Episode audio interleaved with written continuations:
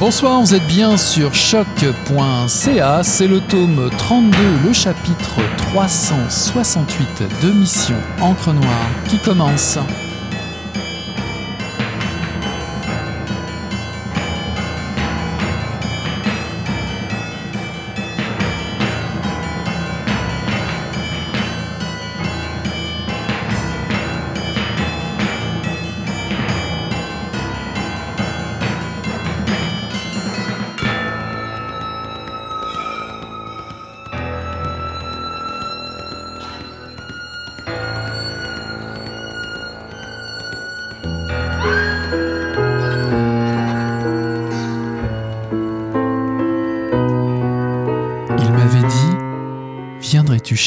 À la campagne. Je voudrais te parler d'un projet. J'avais dit oui. Dans la grande cuisine, il m'a renversé sur le comptoir. Je n'ai pas dit non. Ça s'est passé très vite, environ deux minutes. Après, il a continué à parler de son projet comme si absolument rien ne s'était passé. Rien n'était arrivé. Quand je dis rien, je veux dire rien. Une chose qui n'avait pas eu lieu. Car si ça avait eu lieu, il aurait eu un geste gentil après, un regard, ou il aurait dit quelque chose d'agréable comme entre gens polis. Mais qu'aurait-il pu dire, puisque ce n'était pas arrivé Rien ça ne s'était pas passé. Un moment venu d'ailleurs, d'un autre espace-temps, une parenthèse improbable. À part le fait que c'était très violent, ce n'était pas violent. Oui, je sais. Vous avez déjà lu ces mots. Vous vous dites, c'est une erreur, elle l'a déjà dit.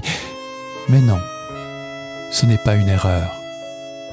Car pourquoi ne pas utiliser les mêmes mots pour décrire le même événement. Certes, un se passe en ville et l'autre à la campagne. À la campagne, je pouvais regarder par la fenêtre pendant...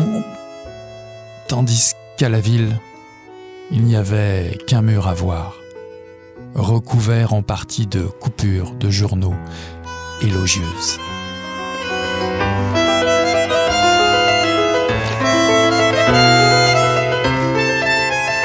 Bonsoir à toutes, bonsoir à tous. Ceci est un extrait d'une fille sans fusil de Paul Baillargeon, paru en 2021 aux éditions Les Herbes Rouges. Huguette ne peut plus se taire. Ou plutôt, Huguette veut enfin parler de ce qu'elle n'a jamais vraiment révélé.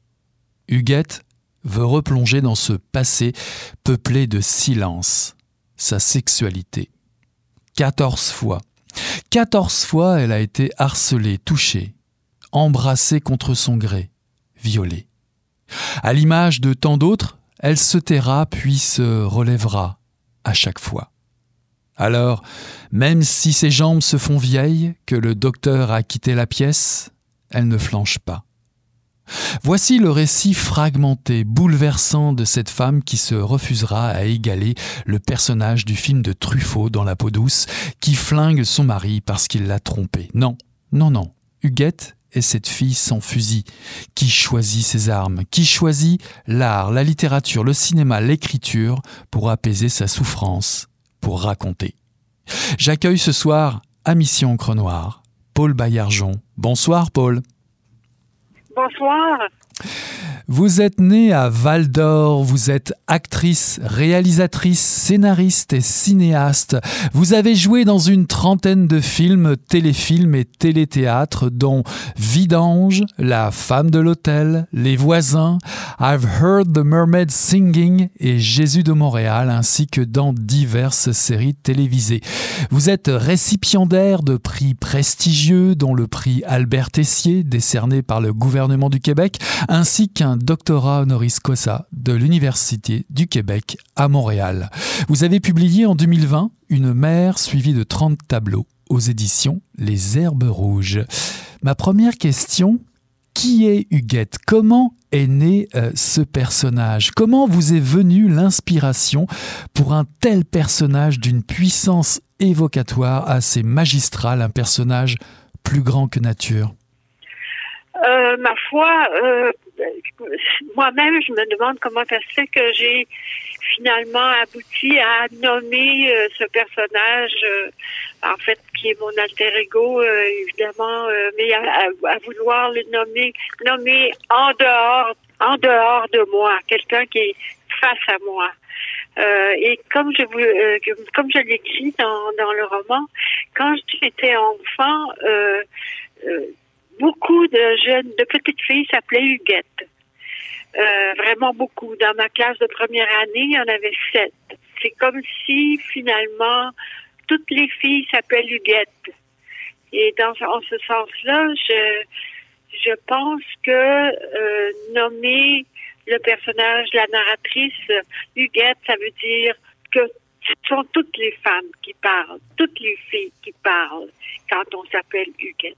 Justement, Huguette est enfermée dans un asile nouveau genre, sans fenêtre, un container. Pourquoi avoir choisi cet endroit? Pourquoi un tel dénuement? Est-elle médicamentée? Est-elle en, thérapie? À qui s'adresse-t-elle, Huguette, dans ce conteneur Évidemment, Huguette, dans ce conteneur, s'adresse à un docteur qui vient la visiter tous les jours. Huguette a choisi la, cette thérapie. Elle a choisi d'être enfermée dans un conteneur. Euh, le conteneur, évidemment, actuellement, c'est vraiment un, un, mot, un concept qu'on qu'on entend, qu'on voit souvent. Euh, des, des, gens enfermés dans des conteneurs qui arrivent euh, d'outre-mer, qui parfois sont morts quand on ouvre le conteneur. Euh, bon, le conteneur, c'est vraiment euh, euh, cet endroit où on, on va peut-être mourir, où on va s'en sortir. Euh, alors voilà, c'est ça. C'est pour ça que j'ai choisi euh, le conteneur. Euh, ça vient aussi du fait que j'ai euh, bon, je suis cinéaste et j'aime beaucoup le cinéma et ça paraît dans ce dans ce livre une, une, une sans fusil. J'aime un film particulièrement que j'ai vu de nombreuses fois, un vieux film euh, finlandais qui s'appelle L'homme sans passé. C'est un de mes films favoris et je pourquoi exactement je ne sais pas, mais ça parle de gens euh, qui sont pauvres, euh, qui sont sans travail, qui habitent dans des conteneurs et qui sont bons du cœur. Et euh, alors, c'est ça le conteneur, en fait, pour moi aussi. C'est le, les conteneurs dans le film de Aki Kaurismäki, le, le, le, grand cinéaste finlandais. Parlant d'Huguette et, de, ce film, Huguette aimerait être comme le personnage de l'homme sans passé, et qui lui aussi vit dans un conteneur en attendant de retrouver euh, sa mémoire. Mais j'aimerais vous emmenez directement à la fin de votre livre, car les derniers mots du roman sont assez fascinants. Je les cite, C'est juste un film, je peux y retourner quand je veux. Je me suis demandé à la lecture, finalement, euh, cette huguette dans ce conteneur, n'était-ce pas une métaphore quelque part pour être dans la tête d'Huguette, tout simplement?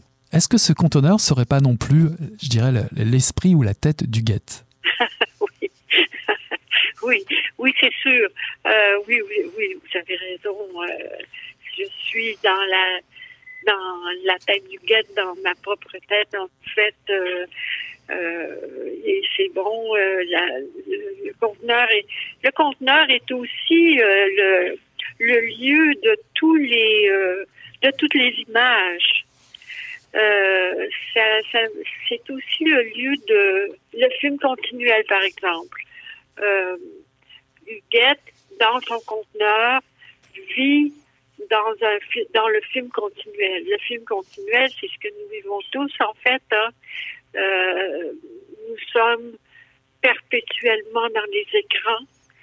Euh, on passe d'un écran à l'autre, euh, du téléphone à la tablette, à l'ordi, à l'écran de, la télé. Euh, on passe de l'un à l'autre en pensant qu'on va se on va se reposer de celui-ci pour aller dans l'autre, mais finalement on, on quitte rarement les images. Et pour moi, euh, et ces images-là, ben c'est vraiment les images du monde. Euh, ça veut dire de, de, ce qui se passe dans le monde et sur la planète. Euh, toutes les catastrophes euh, imaginables. Alors, Huguette vit ça comme tout le monde. Elle est le conteneur, c'est l'endroit aussi dans lequel il n'y a pas de lumière, parce que la lumière, c'est, elle vient des images. Elle, il n'y a pas les images de l'extérieur. Quand on, quand on regarde le film continuel, on n'a pas la lumière de l'extérieur. On ne voit pas le ciel bleu. On ne voit pas, on ne voit rien on voit seulement ça. Mhm. Et c'est ça l'image du conteneur aussi. Mhm. Et bon, oui, bien sûr, par extension, c'est la tête, c'est le cerveau. Mhm. Quand on lit le texte, on est frappé par tant de difficultés à vivre, de misère humaine et de misère sociale euh, concernant Huguette et les Huguettes. On entend la colère et, pourtant, et pourtant, Huguette a l'énergie de celle qui n'a plus rien à perdre. Je me suis demandé quels étaient les sentiments qui vous ont habité euh, durant l'écriture. Était-ce la fureur, la résignation? Euh, Ma foi, euh, j'ai décidé de à ce, moment-là, ça fait quand même quelques années de ça, maintenant, trois ans, quatre ans peut-être, quand j'ai commencé à y penser à ça. Euh, vous savez, l'histoire euh, avec euh, Gomeshi. Mm-hmm. Alors, c'est là, là, que je me suis dit, et moi? Parce que forcément, à un moment donné, quand MeToo est arrivé, toutes les femmes, je pense, toutes les filles se sont dit, et moi, moi aussi. Mm-hmm. Fait que ça, ça m'a ça m'a lancé. Et puis, euh, je, suis allée voir un psy parce que euh, j'avais besoin de, de, raconter, de parler à voix haute. Et ce psy, ben, c'est devenu évidemment le docteur qui euh, qui est là, qui vient voir Huguette tous les jours pour qu'elle lui parle. J'avais besoin de raconter ses histoires. Mm-hmm mais je ne savais pas jusqu'à quel point ce serait difficile de le faire. Je me disais, ben, je les sais, je les connais, j'ai juste à les raconter. Bon. Mais euh, c'était beaucoup plus difficile que ça. Euh, je, parfois, je renonçais, j'arrêtais. Pas que je vais, pas que j'allais renoncer pour de bon, jamais je ne fais pas ça, je suis pas quelqu'un qui renonce, mais, mais quand même, j'avais besoin de, de, silence par moment, d'oublier que j'étais en train de faire ça.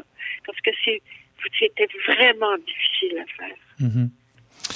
Le viol, euh, écrivez-vous, est un abus, est un acte sans parole, qui se répète lamentablement du pareil au même. Est-ce là un message que vous envoyez à tous ceux je dis bien tous ceux qui pensent que dans la violence, il peut y avoir du consentement. Lorsqu'on vous lit, c'est bien clair, il n'y a pas de parole ni de bonne manière dans un viol, c'est juste de la violence. Oui, oui, c'est juste de la violence, bien sûr. Euh, parfois, euh, les, femmes ou les gens qui parlent, qui en parlent, peuvent dire que elles aiment la force, quoi, euh, une certaine force. Mais la force, euh, ce n'est pas la violence. La violence, on la reconnaît quand on la vit. On ne peut pas euh, dire euh, c'est, parce qu'il m'aime ou c'est parce que non non ça ça marche pas. La violence c'est pour pour violer, c'est pour tuer, c'est pour tuer quelque chose, tuer la vie, tuer la liberté aussi, parce que bon quand on commence à se, faire, à se faire harceler à l'âge de 9 ans, petit à petit, tranquillement, on se met à avoir peur. On craint. Euh, l'espèce de liberté joyeuse que les, enfants peuvent avoir, les petites filles aussi peuvent avoir, à un moment donné, ça s'éteint parce que les choses deviennent dangereuses. La solitude devient la, solitude heureuse d'un enfant qui se promène dans un petit bois, ben là, ça, ça devient dangereux. Alors, on se met à avoir peur.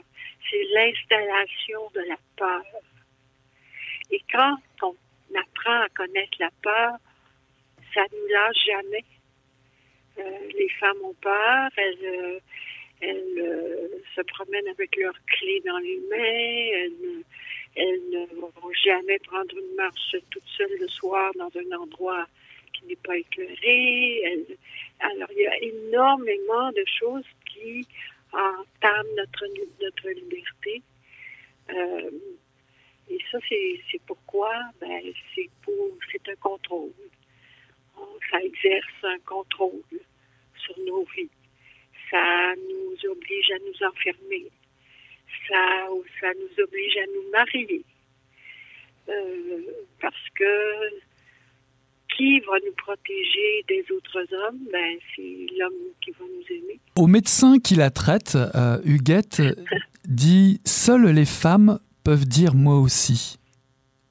Mais vous, vous diriez quoi dit-elle en s'adressant au médecin? Que peuvent dire les hommes? Sinon, euh, je vous crois. C'est un peu, un peu ce que le mouvement moi aussi nous a appris à nous les hommes à dire je vous crois. Oui, c'est sûr. C'était ça d'abord. Hein. On vous croit. Euh, parce que quand ces événements arrivent, en général, euh, il n'y a pas de témoin. Il n'y a personne. C'est la parole d'un contre l'autre d'une contre l'autre. Alors, euh, ben, moi, je pense que, bon, écoutez, il y a quand même une certaine prise de conscience chez les hommes qui,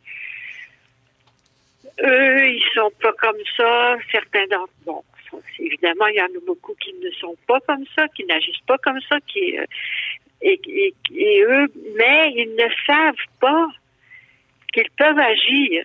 Ils ne savent pas qu'ils peuvent euh, agir, qu'ils peuvent, quand ils voient des hommes, par exemple, sur une terrasse euh, qui euh, importunent les femmes qui marchent, euh, ils peuvent euh, réagir.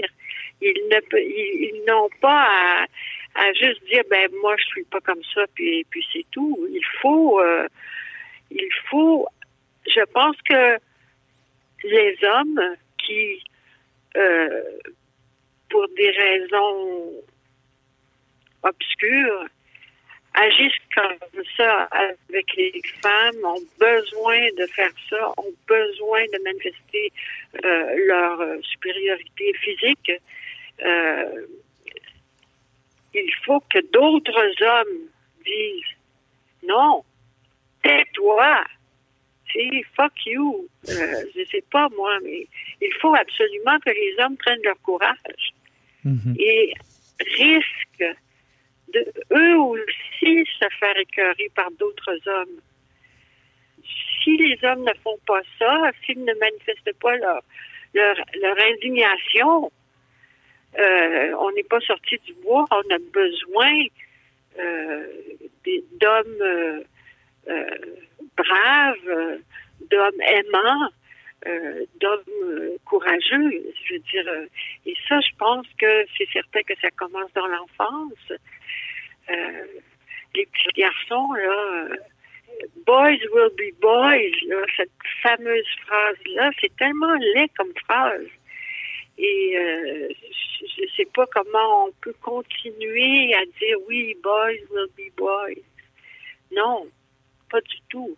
il faut que les hommes apprennent, les petits garçons, apprennent le respect, parce que tout ça, c'est une affaire de respect. Vous écrivez les huguettes du monde entier savent que les hommes, je cite, avancent au ralenti, prêts à les couper en morceaux, à les faire cuire, à les dévorer.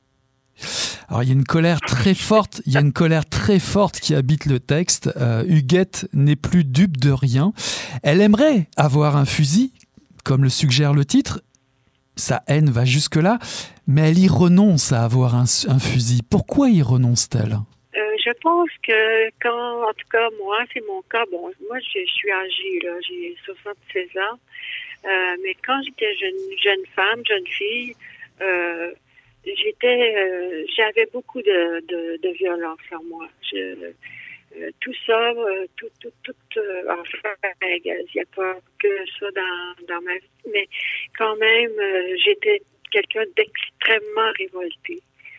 Et, et ça, je fantasmais, quoi. Les d'hommes qui m'avaient fait du mal, je voulais les tuer. Je veux dire, je les voyais morts. j'avais envie d'avoir un fusil. j'y pensais vraiment. Mais bien entendu, euh, je, je, suis, malgré tout ça, une femme douce. Et euh, il n'était pas question pour moi de faire ça vraiment. Mais c'est certain que j'y pensais. Euh, J'étais. Je pouvais pas croire que je vivais ça, ces choses-là, et que je les vivais une après l'autre. Bien sûr, là-dedans, il y en a de toutes les sortes. Il y en a des banales, très banales. Euh, il y en a des terribles. Euh, il y en a qui sont sur le point d'arriver et qui n'arrivent pas. Mais ça participe, tout ça, ça participe de, de la même chose. Et c'est le, le, désir de, contrôler les femmes. Je pense que à la base, euh, à la base, c'est ça c'est euh, nous remettre à notre place. Euh, bon, là, on vit une, chose affreuse, là, les féminicides, l'un après l'autre. Mon Dieu, mais est-ce que ça va s'arrêter? Qu'est-ce qu'on va faire? Comment que, on dirait que plus, il y en a, plus il y en a, là. C'est, alors, je sais pas. je pense qu'on est dans une crise. Euh, et le fait que les femmes, avec moi aussi, aient réagi très, très fort et euh, ne veulent plus se, laisser faire, euh, une réaction masculine de violence encore plus grande. Le cinéma occupe une grande partie de votre vie. Vous l'écrivez ici, puis vous en parlez évidemment. Vous aimez le cinéma comme Huguette, Huguette qui se demande si elle pourrait vivre dans un film et pourquoi pas celui d'Harry Karismaki. Mais c'est quoi vivre dans un film pour une scénariste comme vous? C'est quoi? C'est écrire? C'est jouer? C'est l'art plutôt que le fusil? Est-ce une meilleure façon de prendre part à la conversation du monde, cette conversation si violente? Euh, Bon, c'est certain que moi, euh, le cinéma, c'est très important pour moi. J'ai joué dans des films, j'ai réalisé des films et je regarde beaucoup de cinéma. Euh, et euh, c'est une question que je me suis toujours, que je me suis longtemps posée. Je me disais, moi, est-ce que je voudrais habiter dans, je sais pas, des films de Louise Buñuel, Le charme secret de la bourgeoisie, par exemple, qui est un film que j'adore. Mais non, j'ai pas envie de, vivre dans ce film-là. Euh, est-ce que je veux vivre dans huit et demi? Non, je... Euh, peut-être dans certains films de Godard, mais pas vraiment. mais quand j'ai vu le film, quand j'ai vu le film euh, L'homme sans, l'homme sans passé, là, tout à coup, il y a dans ce film-là, c'est un film qui, qui m'a énormément touchée et qui me touche encore et que je regarde encore après toutes ces années. Un monde euh, parallèle, comme je disais un petit peu plus tôt. Un monde que je trouvais magnifique. Euh, la nature est, si belle. J'adore la nature. Je viens de la BTB et donc j'aime aussi une espèce de nature euh, rugueuse, euh, un peu où il fait un peu froid. Et dans l'homme sans passé, ben c'est ça, c'est la Finlande, quoi, quand même. Je sais que mon éditrice, quand elle a regardé le film, elle a eu un peu de difficulté à comprendre pourquoi j'aime tant ce film et pourquoi je voudrais vivre dedans. Mais c'est un film dans lequel, enfin, je pourrais vivre, là, on s'entend, là. C'est vraiment, euh, euh, ça reste de, dans l'ordre de la de l'imaginaire, là, tout ça, mais euh, je me vois bien là dans le petit café de, quatre places. Et je me vois bien aller écouter de la musique et je, je je, me vois bien avec tous ces gens qui essayent de se débrouiller. Mhm. qui, qui, regardent ce, ce gars-là qui a perdu sa mémoire, et qui se demande comment il pourrait l'aider à retrouver sa mémoire. Mhm. Votre imaginaire, votre imaginaire est aussi habité par euh, deux figures très importantes, celle de, de Jeanne d'Arc et celle de Victor Hugo. D'ailleurs, à propos de Jeanne d'Arc, vous dites toutes les femmes se prennent pour Jeanne d'Arc à un moment ou un autre de leur vie, et si elles persistent, on les enferme, on les regarde brûler.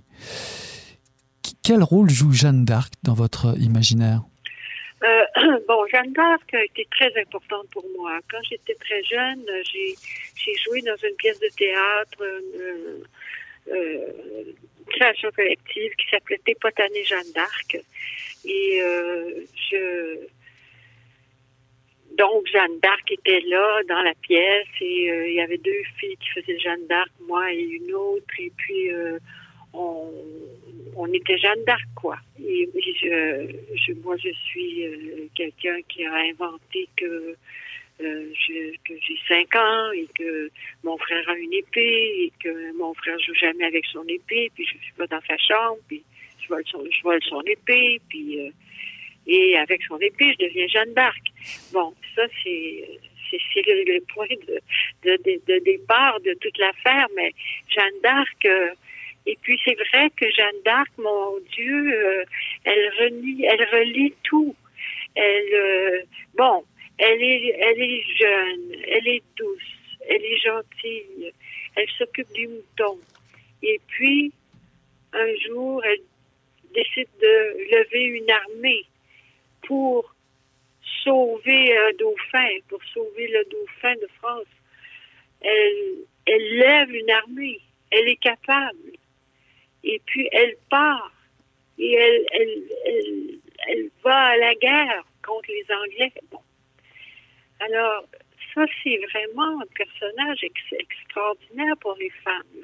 Jeanne d'Arc, euh, la vraie Jeanne d'Arc, euh, disait qu'elle entendait des voix. Et puis, quand on lui a fait un procès, on lui a dit, si tu veux vivre, renonce à tes voix.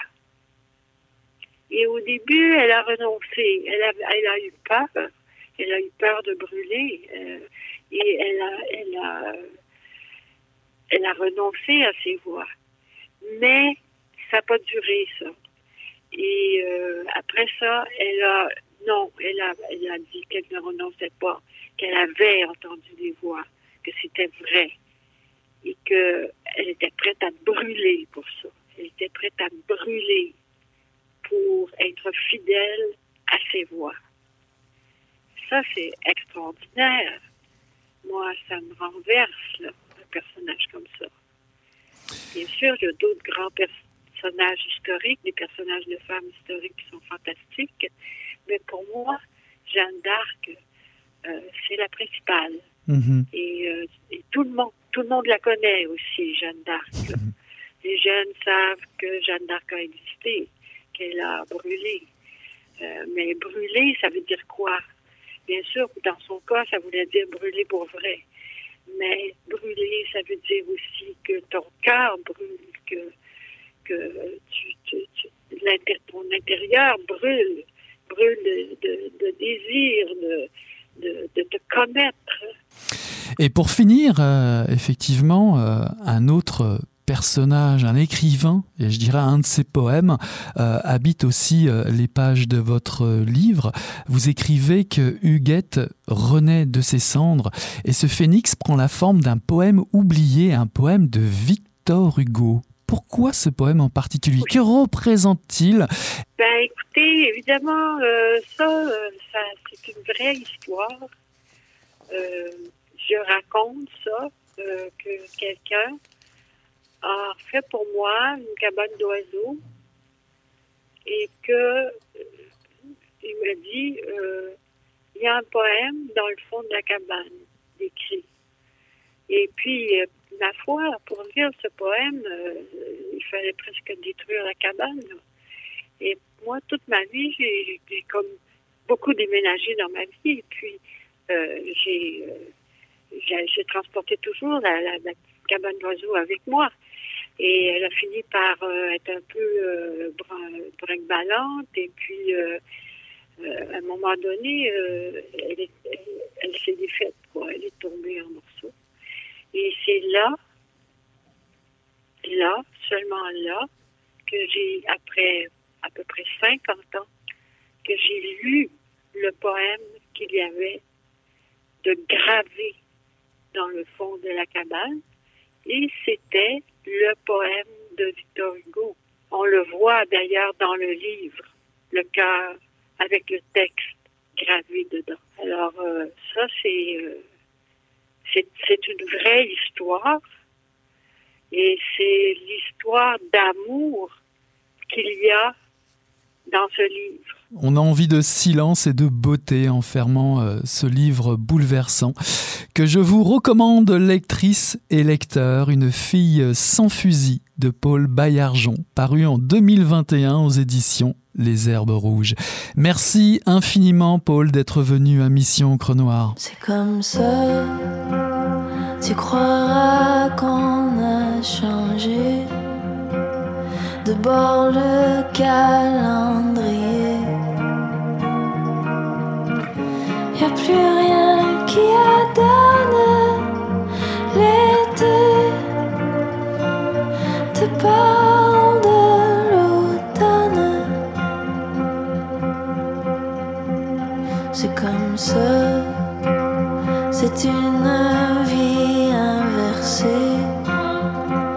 Tu croiras qu'on s'est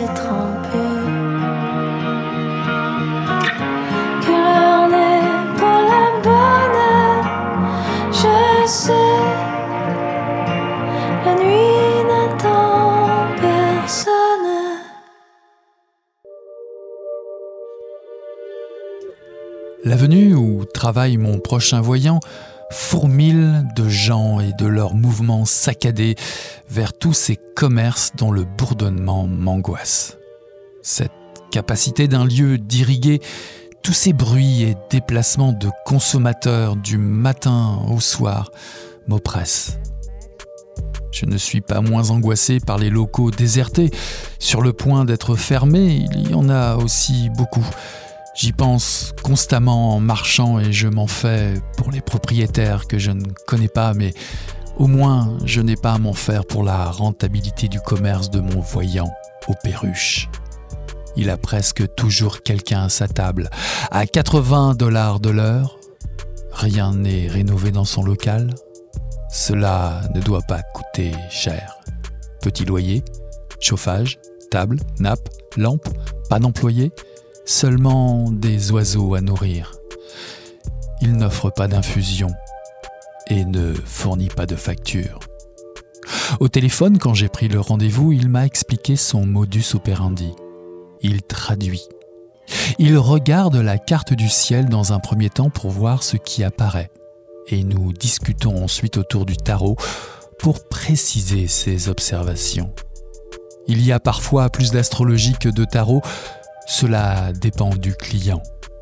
Ce qu'il m'a dit sur le déroulement de la rencontre était plus long et complexe, mais j'ai oublié à mesure, peut-être à cause de l'obstacle de l'anglais. Je lui ai d'ailleurs demandé si je pouvais prendre des notes, comme l'anglais n'est pas ma langue, mais je dois rester concentré, calme. Je ne peux pas tout noter, me transformer en scribe, sans attention pour l'échange.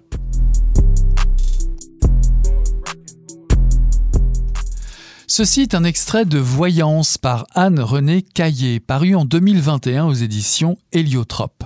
A priori, si le simple mot de cartomancie vous rebute, ce livre est pour vous.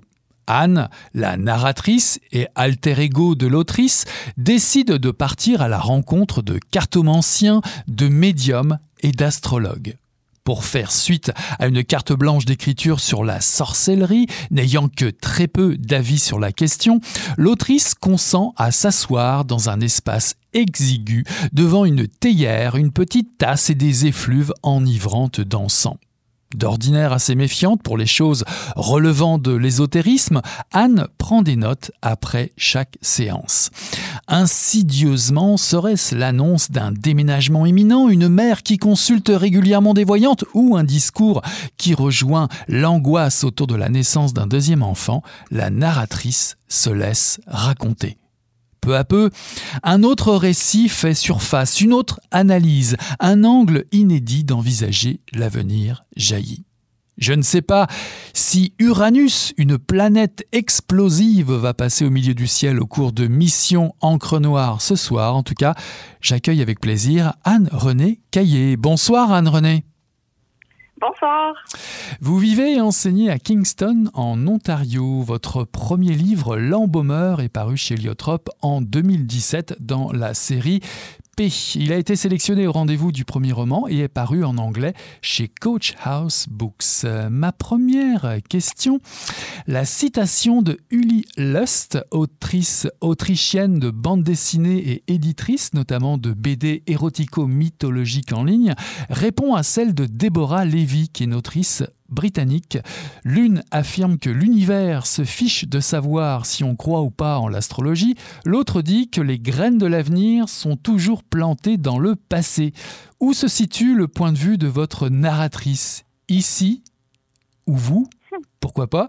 Au milieu du guet Y croyez-vous vraiment? Autrement dit, qu'est-ce qui vous a mené vers ce sujet? Ben, je pense que j'étais à la fois euh, à mi-chemin entre euh, une certaine méfiance euh, envers tout ça, comme vous l'avez dit, euh, mais aussi euh, une, une envie d'être assez volontaire avec le avec le projet.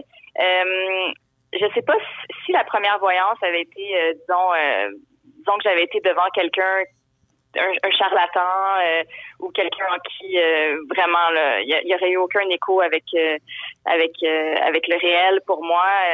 je suis pas certaine que j'aurais poursuivi le le projet davantage, mais j'ai j'ai trouvé tout à coup qu'à ce moment-là dans ma vie, euh, l'idée d'aller se mettre devant quelqu'un potentiellement euh, clairvoyant, euh, l'idée d'être vu, je pense que c'est sûrement ça qui est grisant euh, pour les gens qui vont euh, fréquenter euh, les voyants, c'est vraiment cette potentialité-là d'être vu par un, un autre sans avoir besoin de parler.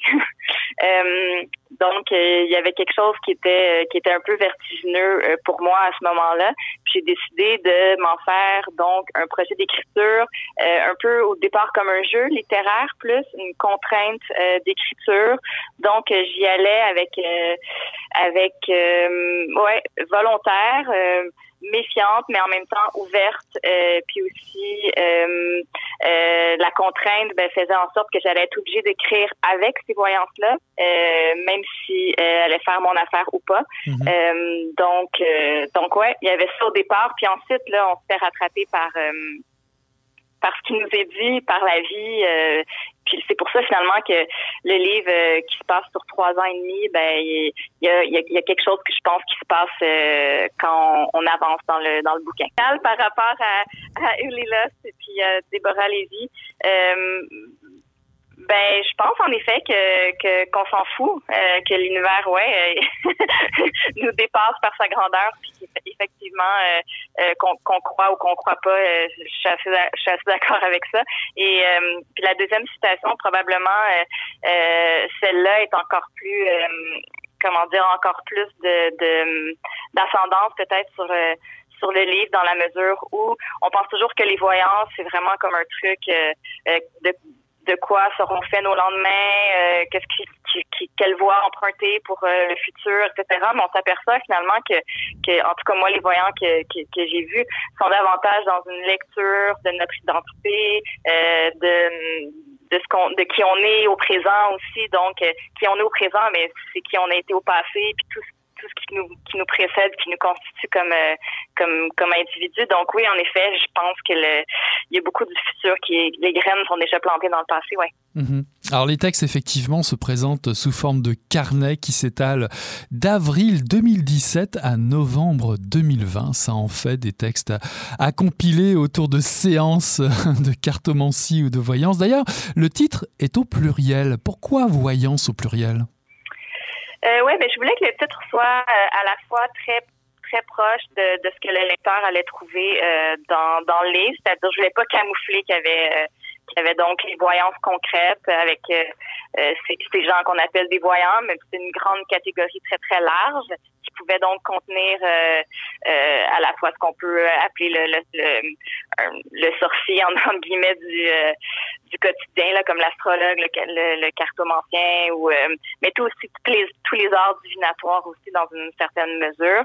puis il y avait aussi donc la polysémie là-dedans. Pour moi, c'était aussi qu'il y avait les voyances qui nous appartiennent à nous, qui sont nos voyances euh, euh, du, quotidien, comment chacun on se fait voyant dans notre dans notre vie, qu'est-ce qui, apparaît aussi à notre regard, pourquoi on est sensible à, telle chose ou une autre. Donc, je voulais qu'il y ait cette polysémie, cette polysémie-là dans, le titre.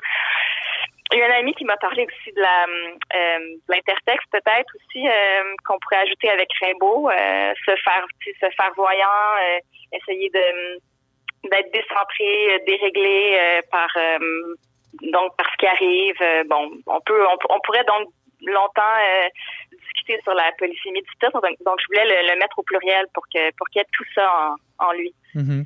Alors si on prend une définition stricte du mot voyance au singulier cette fois-ci, la voyance est une prétendue capacité divinatoire à percevoir une information dans l'espace et dans le temps en dehors de l'usage des cinq sens par perception extrasensorielle. Alors ça paraît euh, extraordinaire comme, euh, comme capacité. En tout cas, ce qui, ce qui détonne dès les premières pages du roman, les voyants et les voyantes bah, en fait, font tout pour attirer l'attention du client, l'attention de votre personnage. En particulier, ils jouent avec les émotions, les sujets, les ambiances. Ça, vous a marqué, ça, cette, euh, cette façon de faire? Ben, particulièrement la, la première, euh, la toute première visite. Euh, ouais, tout à fait. Il y avait tout à fait une, une ambiance euh, créée, euh, comme je disais, l'enfant, la, la, la théière, donc il y avait vraiment comme quelque chose de très, comme quelque chose de très immersif finalement, parce que quand on va là, puis c'est ça que j'ai voulu aussi créer. L'immersion, elle est dans, dans, dans les paroles de, de, de ces voyants-là. j'ai peut-être moins, en général, insisté sur euh, les décors où j'étais un peu quand même, j'ai décrit, mais il y, a un endroit que je décris pas du tout parce que c'était chez, chez, euh, chez, dans la maison de, de, de, de, de quelqu'un que je connaissais un peu, donc je voulais pas décrire nécessairement son euh, son appartement là qui était mais oui la première le, premier endroit ça c'était vraiment comme un lieu où on, on voulait vraiment créer créer une expérience.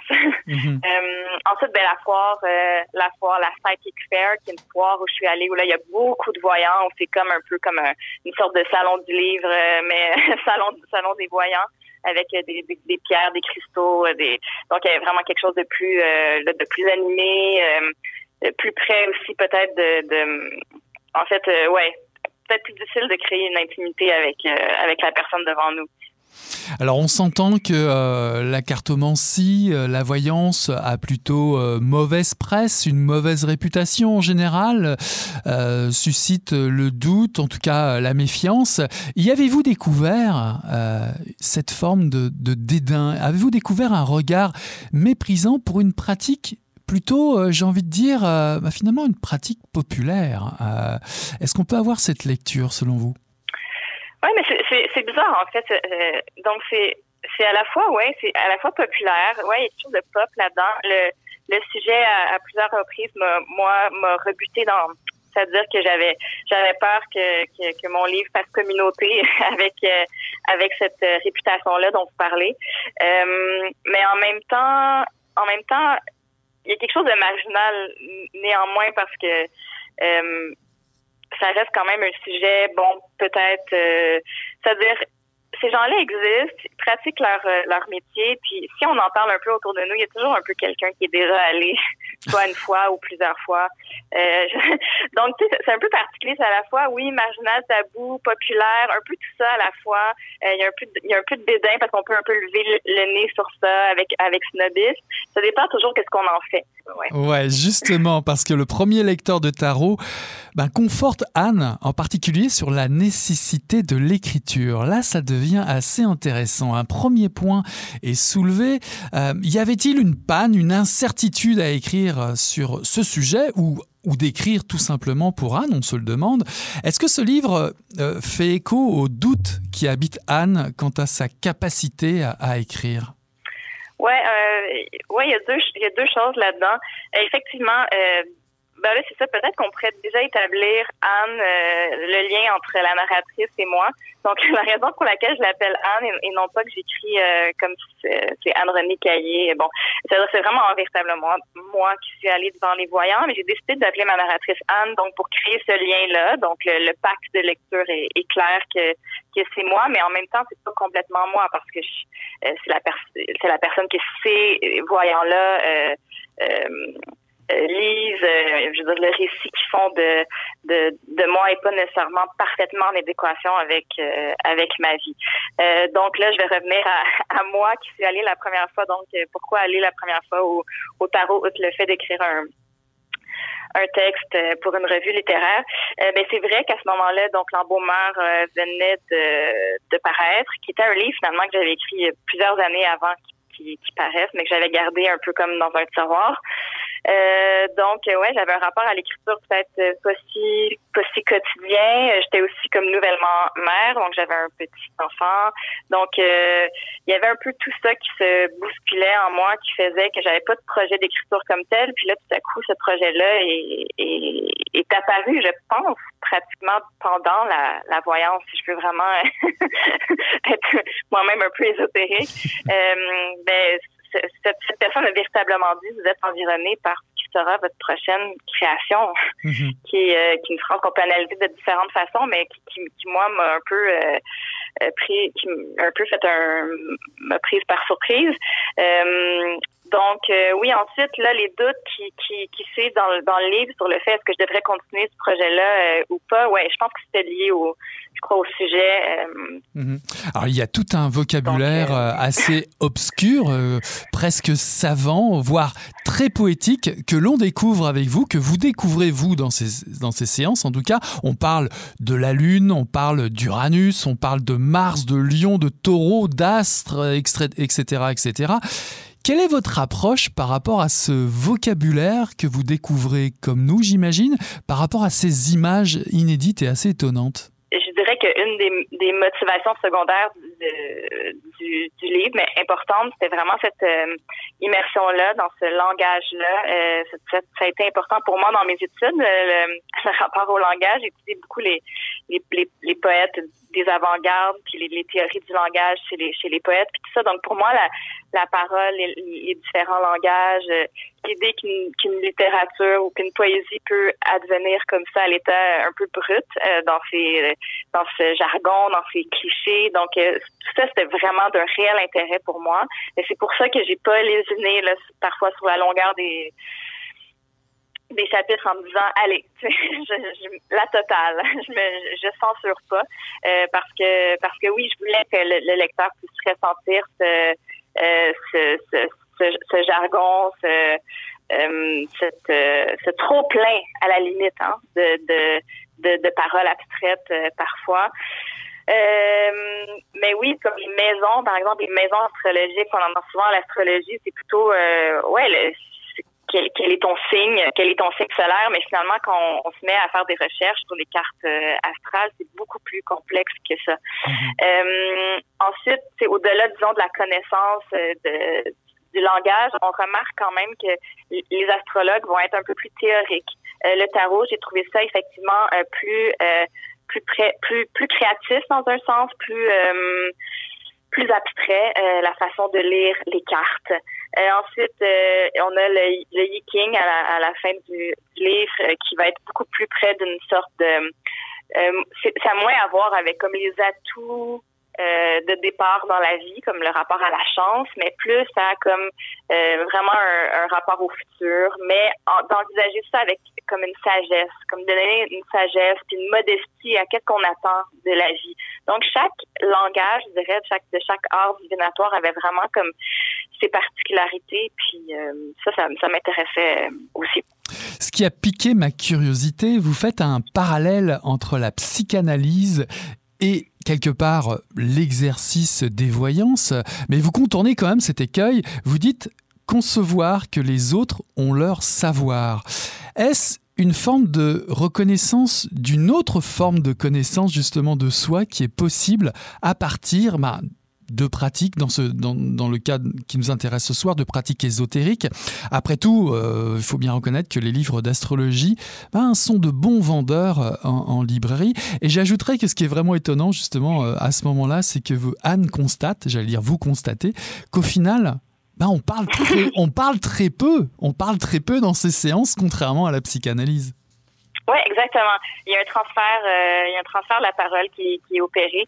Ça, m'intéressait beaucoup cette idée-là d'un récit de soi euh, par un autre que soi. Euh, puis que dans le fond, quand on va devant devant donc un, psy comme vous comme vous le dites, donc la parole est à nous. Puis c'est nous qui par la mise, la remise en marche, disons, de ce, de ce récit de, de soi, la, déconstruction qui va s'opérer. Donc, euh, tout à coup, ce sont nos propres paroles qui font écho dans notre tête quand on, on on, on, sort du cabinet. Euh, là ici, c'est vraiment on va se mettre devant quelqu'un qui euh, qui fait qui fait le récit à notre place. Vrai, pas vrai, bon, mais ce sont, ce sont ces paroles-là, potentiellement clairvoyantes, qui reste en notre tête. Et c'est ça qui était très bizarre pour moi de, finalement d'expérimenter le fait que j'allais rester avec cette pléthore euh, de paroles dans, dans ma tête qui euh, soit allait euh, me tendre la main, me guider, me diriger à, prendre une, direction plutôt qu'une autre, mais aussi, comment dire, en réalisant en même temps que qu'on qu'on a notre propre agentivité dans, dans tout ça. J'ai aimé, euh, la réponse que donne euh, cet ami, euh, d'Anne, s'agissant justement de l'astrologie. Pourquoi, pourquoi l'astrologie? Pourquoi avoir choisi ce sujet-là? Elle répond, je cite, C'est une porte d'entrée sur un récit de soi tête d'épingle dans le très vaste ensemble qu'est le monde. L'astrologie est une explication qui accepte en même temps notre complexité et nous remet face à notre condition de rien du tout, de chien dans un jeu de quilles. Elle aime le tragique, elle laisse à la nuit ce qui appartient à la nuit. Et si je remplaçais le mot astrologie par littérature? Y reverriez-vous à redire Autrement dit, est-ce pour vous une autre façon de raconter l'humain, de raconter la vie? Ouais, ben sûrement, sûrement dans sa, ouais, sûrement dans sa, ouais, il y a les, ondes, les ondes d'ombre qui vont toujours rester des ondes d'ombre. Euh, euh, les, les, les, chercheurs, en tout cas ceux qui font de la, de la ben, les lecteurs et les chercheurs vont effectivement essayer de mettre en lumière, d'essayer de, de, de, de, de, de, des fois diriger en système certaines choses, etc. Oui, il y a sûrement, il y a sûrement quelque chose dans la littérature qui doit rester. Euh, euh, on doit lui laisser ses, ses, ses, ondes, ses ondes d'ombre, puis pas essayer de, lui mettre, euh, de, faire toujours faire toujours sens avec avec avec tout ce qu'elle a à, proposer puis de se laisser aussi comme envahir ou transporter donc oui, à, à, ce moment-là, je, serais d'accord, mais en même temps, après avoir écrit une thèse de 435 pages, en essayant d'expliquer la théorie du langage d'un poète avant-gardiste, euh, en même temps, j'ai vraiment essayé de mettre davantage en lumière. Donc, je sais pas, je pense que c'est plein de contradictions. Alors, ce qui est, ce qui est amusant, euh, Anne se laisse quand même prendre au jeu et va consulter euh, d'autres profils astrologiques de personnages célèbres d'ailleurs. Ça m'a fait bien sourire. Il y a Virginia Woolf encore, on la trouve plusieurs fois dans le texte, Gertrude, Gertrude Stein, pardon, Félix Gattari, Lou Andrea Salomé, Benito Mussolini. Oui, oui, euh, elle va voir tous ces profils-là. Je me suis demandé, est-ce qu'après tout, Anne ne cherche pas à chavirer tout simplement euh, son monde à, à elle.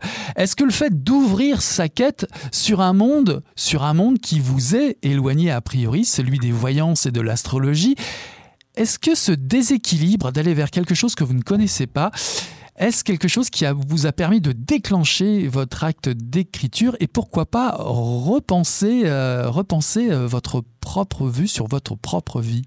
Oui, tout à fait, tout ça, tout ça. Euh, non, mais c'est devenu c'est sûr que ce projet-là est devenu un embrayeur à l'écriture en général, donc il est forcé euh, l'écriture d'un projet littéraire qui aurait pu être reçu euh, ou non. Hein. Euh, je veux dire, ma maison d'édition aurait pu me dire euh, non, ça ne nous intéresse pas vraiment. Donc, ça, aurait, ça aurait avorté quand même assez assez tôt. Mais oui, c'est devenu un, donc un embrayeur réel pour un pour un livre, mais l'embrayeur aussi d'un d'un récit de que peut-être je gardais à distance. J'avais écrit un livre, euh, l'embaumeur quand même plus euh, plus froid, un peu plus chirurgical, euh, qui s'ouvrait à la fin néanmoins sur sur quelque chose de plus personnel. Donc la j'espère pour ceux qui bon, je le dirai pas là pour ceux qui n'ont peut-être pas lu encore l'embaumeur. En tout cas, à la fin il se passe quelque chose. il y a quelqu'un qui meurt dans on laissera, on laissera, ouais, on laissera les lectrices et lecteurs découvrir tout ça. En tout cas, de 2017, ouais, ça. ouais, de 2017 à 2019, vous avez quand même reçu des tonnes d'annonces pour euh, la voyance, autant dire des tonnes de junk. D'ailleurs, vous listez euh, quelques-uns de, ces messages amour, chance, bonheur. Euh, la recette est vieille comme le monde. Hein. Vous recevez exactement tous les mêmes messages qu'on peut, qu'on peut recevoir par hasard ou par habitude à travers nos courriels.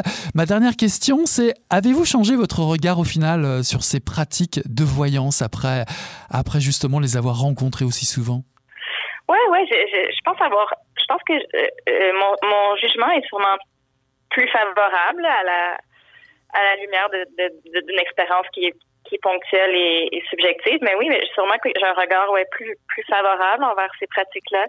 Euh, bon, elles sont pas toutes les mêmes, hein, mais j'ai trouvé particulièrement que l'astrologie était un savoir extrêmement complexe, extrêmement ancien aussi, avec toute cette toute mythologie, mais très ancienne euh, qu'on doit connaître euh, tous les placements là, très précis de, du ciel astral. Euh, donc, il y a quelque chose qui, qui, force le respect, je dirais, pour pour ces savoirs-là. même la même la voyante que je vois à la que, que j'ai vue à la foire. Qui, qui, est sûrement la plus qui était plus près d'un la plus la plus près d'un charlatanisme dans la mesure où où elle se disait à la fois qu'elle pouvait à la fois faire de l'astrologie du tarot, euh, lire les, les lignes de la main, voir les anciennes vies. Donc ça me faisait, ça me semblait être beaucoup de capacités en même temps.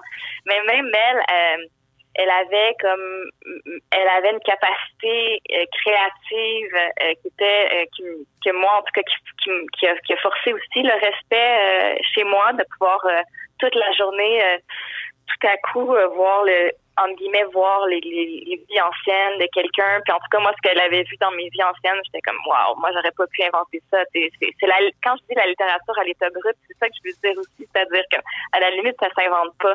Donc, ouais, j'ai quand même en, en, respect. Puis je pense pas que personne là-dedans veut, euh, faire de mal à, qui que soit, à qui que ce soit, même si je, je suis persuadée qu'il existe quand même des gens là-dedans qui sont qui ont pas des qui ont pas toutes euh, des euh, comment dire des, des attentions aussi nobles.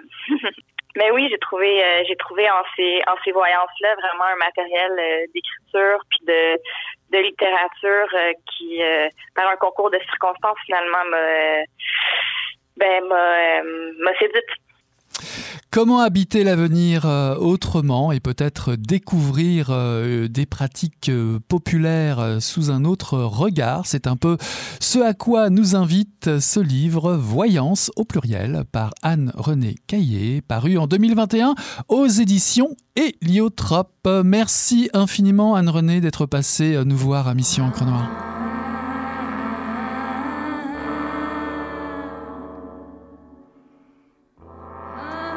Voilà qui met fin à Mission Encre Noire cette semaine, le tome 32, le chapitre 368.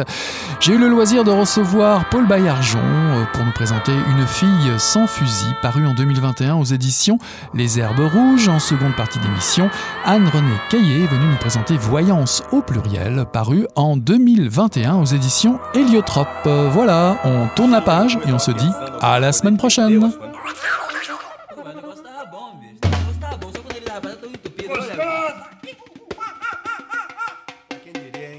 Garbo acabou de irajar, hein? É, mas eu tava falando pra você, né? Depois que eu passei a me sentir, aí o negócio ficou diferente. Jorjão! Vai, garoto! Fala a verdade. Isso era bola. Não. Cadê a cerveja que não saiu? Ô, Ciro, tira a mão do meu bolso. Agora um arame, um arame